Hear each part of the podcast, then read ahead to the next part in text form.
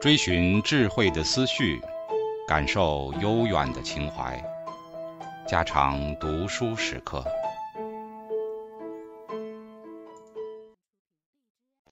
警告：慎入，非专业朗读，听后可能出现且不仅限于挺尸等严重不适，另切勿洗耳，以免污染水源。引发小猫、小狗中毒等严重生化事件。觉察有诚意的利他者，人类一旦进化了觉察欺骗者的适应器，另一种适应器也会随之一起而进化，即防止被人觉察出欺骗行为的适应器。慢慢的，觉察欺骗者适应器，使得许多非常微妙的欺骗形式不断的涌现出来。从而给人们的合作联盟带来了非常严重的问题。根据进化心理学家的观点，人类已经进化了另一种适应器来解决这个问题。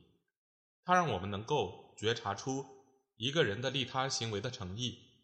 比如说，有两个人，他们都给了乞丐一块钱，但是你发现，第一个人确实对乞丐的处境深表同情。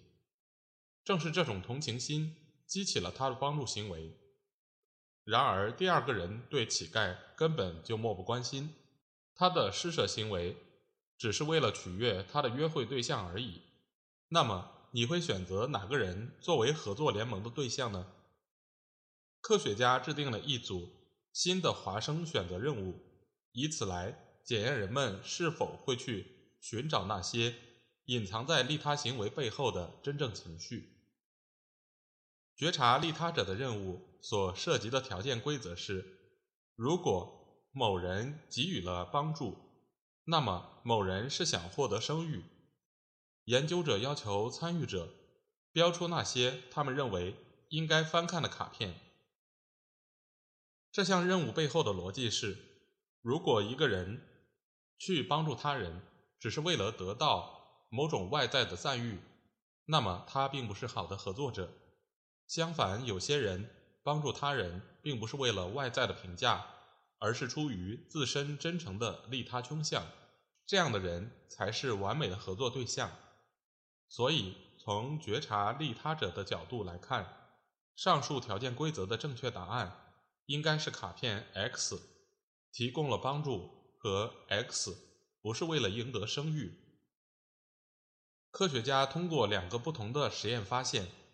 大多数人都选择了正确的卡片，即能让他们找到真正的利他者的卡片。实际上，被试在觉察利他者的任务中的正确率和觉察欺骗者的任务相差无几，而且这两项任务的正确率都比抽象任务的正确率高出很多。很明显，假如利他行为的主观诚意。是将来的利他行为的有效预测指标，那么觉察有诚意的利他者的能力就会大大的促进合作行为的进化。虽然我们还需要更多的研究来确定这些适应器的具体设计特征，但是当前的证据表明，人类身上存在两种不同的适应器：一种是用于觉察欺骗者，即获得了收益。但没有付出代价的人，一种用于觉察利他者，即拥有真正利他动机的人。这两种适应器都推动了合作行为的进化。显然，社会交换所涉及的适应器并不仅仅只有两种。有一种可能的适应器叫做社会交换的启发式，它专门用于激发我们不要去背叛那些正在和我们进行合作的搭档。这种认知能力有利于合作行为的进化。还有另一种潜在的适应器，它涉及到无偿给予。无偿给予是指个体通过无偿的利他行为，比如赠送礼物、捐款给慈善机构以及大宴宾客等，向其他人表示他是一个很好的潜在合作对象。只有那些有经济能力的人。才会做出这些无偿的利他行为。对于资源缺乏的个体而言，这样的行为是根本不可能的。在豪华的宴餐和晚会中，往往需要大量的食物和酒水。主人的无偿给予行为，正是通过这些物资条件得以表现出来。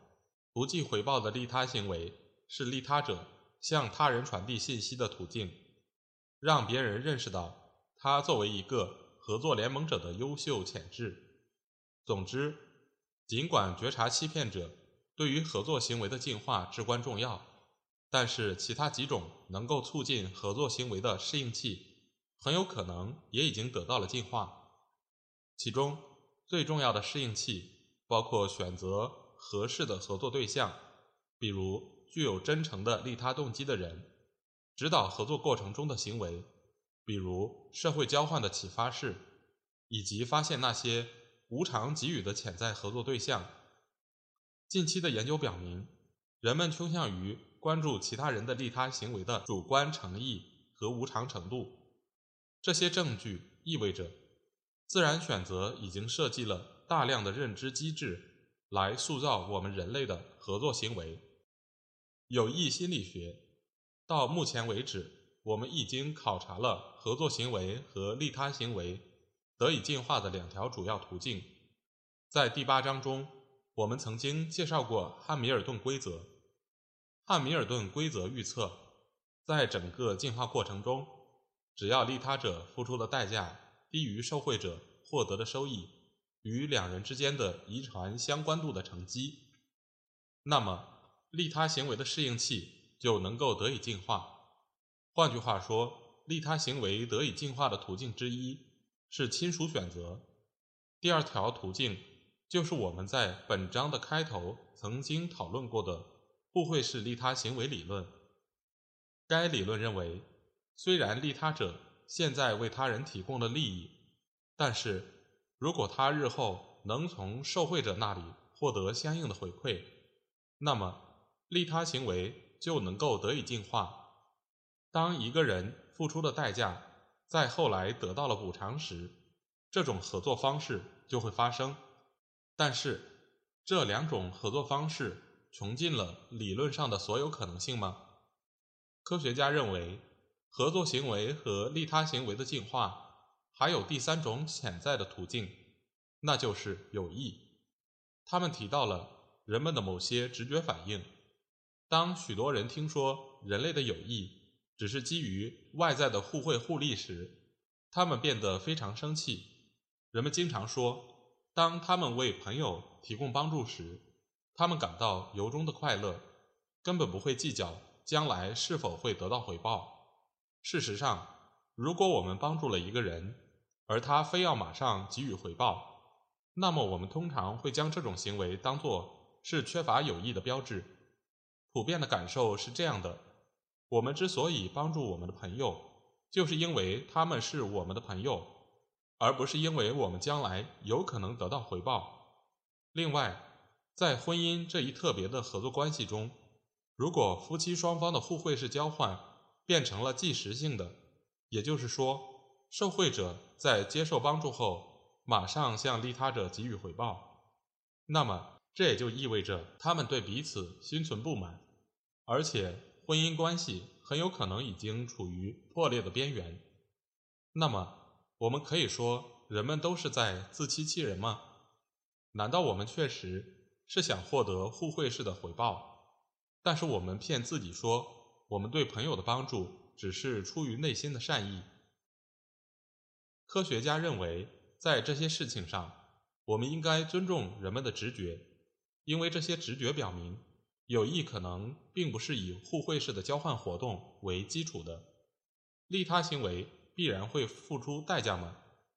从上述关于利他行为的两种主要进化理论来看，如果利他者的行为没有让他付出任何代价，那么这种行为就不能称作利他行为。在亲属选择中，利他者付出的代价可以通过遗传亲属所带来的内涵适应性收益得以抵消；而在互惠式的利他行为中，虽然利他者要付出一定的代价，但这些代价可以通过朋友后来给予的回报加以补偿。简而言之。对利他行为的定义隐藏着这样的准则：利他行为必然会让利他者付出代价。当我们重新审视这个定义的时候，将会发生什么事情？我们为什么要死盯着这个问题？利他者是否付出了代价，而不去关注那些促使我们向他人提供利益的进化机制呢？事实上，确实存在着这样的心理机制，它们专门用于促使我们向他人提供帮助，而不管利他行为。是否会让我们付出代价？看看下面这个简单的例子，比如说，你正要驱车去你最喜欢的食品商店采购下个星期所需的食物，你的朋友问你，他能否搭个便车，顺便去买些东西，让你的朋友一起同行，不会让你付出额外的代价，因为你反正要去食品商店，所以。根据上述关于利他行为的两种经典的进化理论，这种行为不能被看作是利他行为，因为你没有付出任何代价。但是常识告诉我们，你的行为确实为你的朋友提供了帮助，而且你的帮助行为可能对自己有利，可能没有任何影响，也可能要付出昂贵的代价。所以，科学家建议，我们需要理解这些专门被设计来促使我们向他人提供帮助的进化心理机制，而无需考虑我们在帮助行为中是否要付出昂贵的代价。其实，从进化的视角看来，利他者在帮助他人时付出的代价越高，这种利他行为就会越少。相反，利他者在帮助他人时付出的代价越少，这种利他行为就会越来越普遍。一旦用于向他人提供帮助的适应器得到了进化，后来的进化过程就会慢慢的发挥作用，使得利他者在帮助行为中付出的代价越来越低，而从中获得的收益越来越高。这一推论意味着。还存在大量的利他主义机制有待探讨。这些心理机制专门用于促使利他者向他人提供帮助，而且利他者付出的代价最低，从中得到的收益最高。这些问题超出了亲属选择和互惠式的利他行为理论的范围，同时产生了一个新的问题，就是银行家困境的问题。银行家困境。银行家在发放贷款时会面临一个两难问题。通常，信贷市场对贷款的需求量总是大于银行所能提供的贷款数额，所以银行家必须挑选一部分对象发放贷款。有些人的信贷风险很低，按时还款的可能性很大，而有些人则完全相反。银行家困境是指。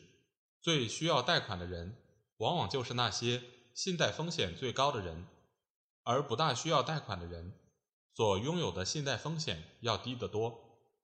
所以，银行家只能把贷款发放给最不需要资金的人，而不是最需要资金的人。这个困境和我们祖先所面临的复杂适应性问题非常相似。每个人帮助他人的能力都是有限的。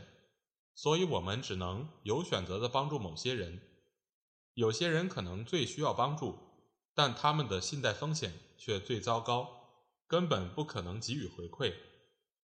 比如，在我们祖先所处的时代，一个人受伤或者生病了，特别需要其他人的帮助，但是由于他并不是一个合适的帮助对象，谁都不愿意把有限的时间花在他身上。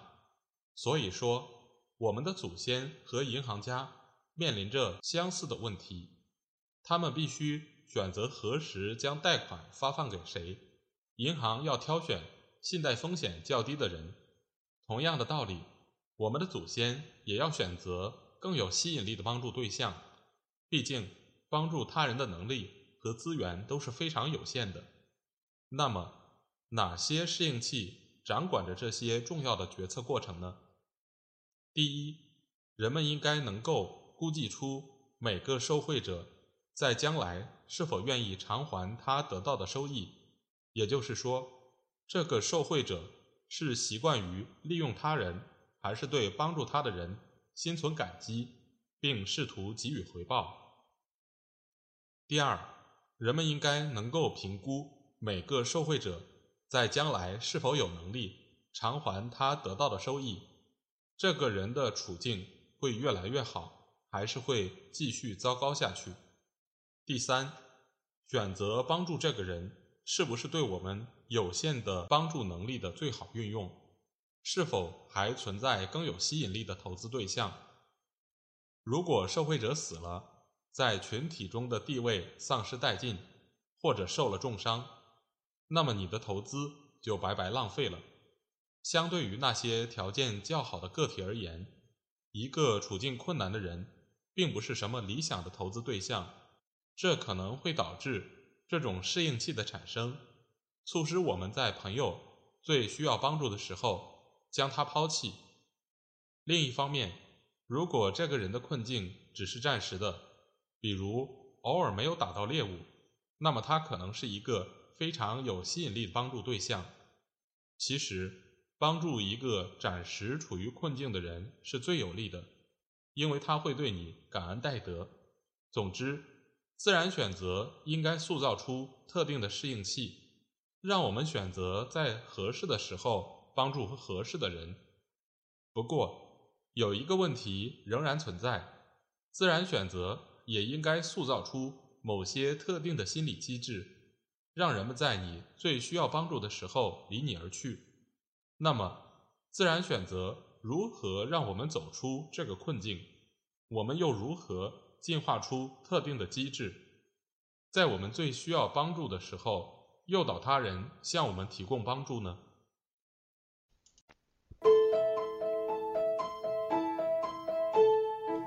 家常读书制作，感谢您的收听。